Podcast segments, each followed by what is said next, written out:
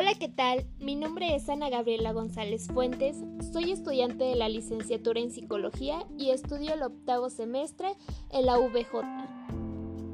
El tema del que hoy vamos a hablar es el papel del psicoterapeuta infantil.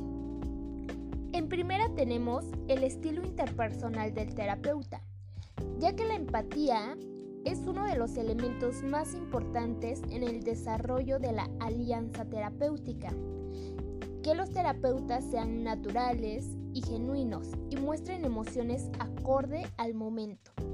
La alianza parece evolucionar mejor siempre que el comportamiento del terapeuta hacia el niño sea de cuidado y afecto, pero sin la intensidad emocional propia de una relación de amistad.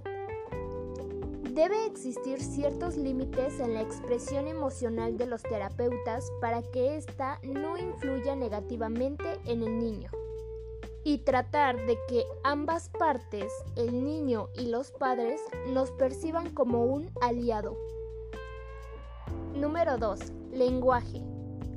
Se debe utilizar un lenguaje y tono de voz natural, evitando un argot técnico o intelectualizar el lenguaje. Lo que siente el paciente se puede definir en base a lo que quiere, espera, teme, ama, le disgusta u odia.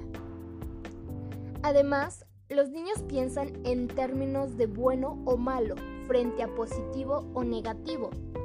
Es adecuado utilizar la palabra elección, pues pone de relieve la capacidad de control y responsabilidad del paciente.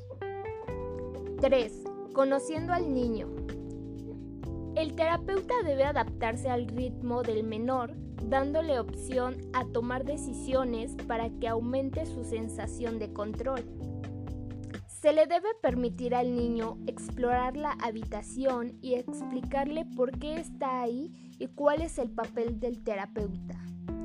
Sin embargo, con los niños más mayores sería adecuado ir directamente al grano y al finalizar la primera sesión es conveniente cerrarla con un comentario que transmita calor y optimismo.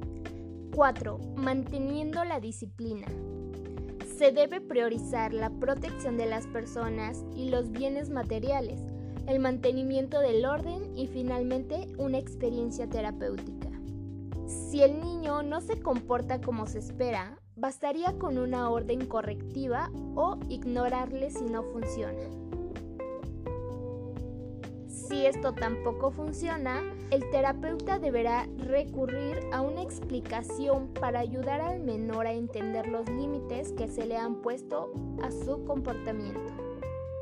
Como última opción, es posible dar por finalizada la sesión, se puede combinar con un castigo en casa por parte de los padres. En adolescentes es frecuente expresar rabia u oposición hacia el terapeuta, abandonando la oficina. En este caso, suele ser efectivo seguir al paciente, dar una explicación a los padres y concertar la siguiente cita y dejar que el adolescente se vaya. Bueno, eso sería todo de mi parte. Muchísimas gracias.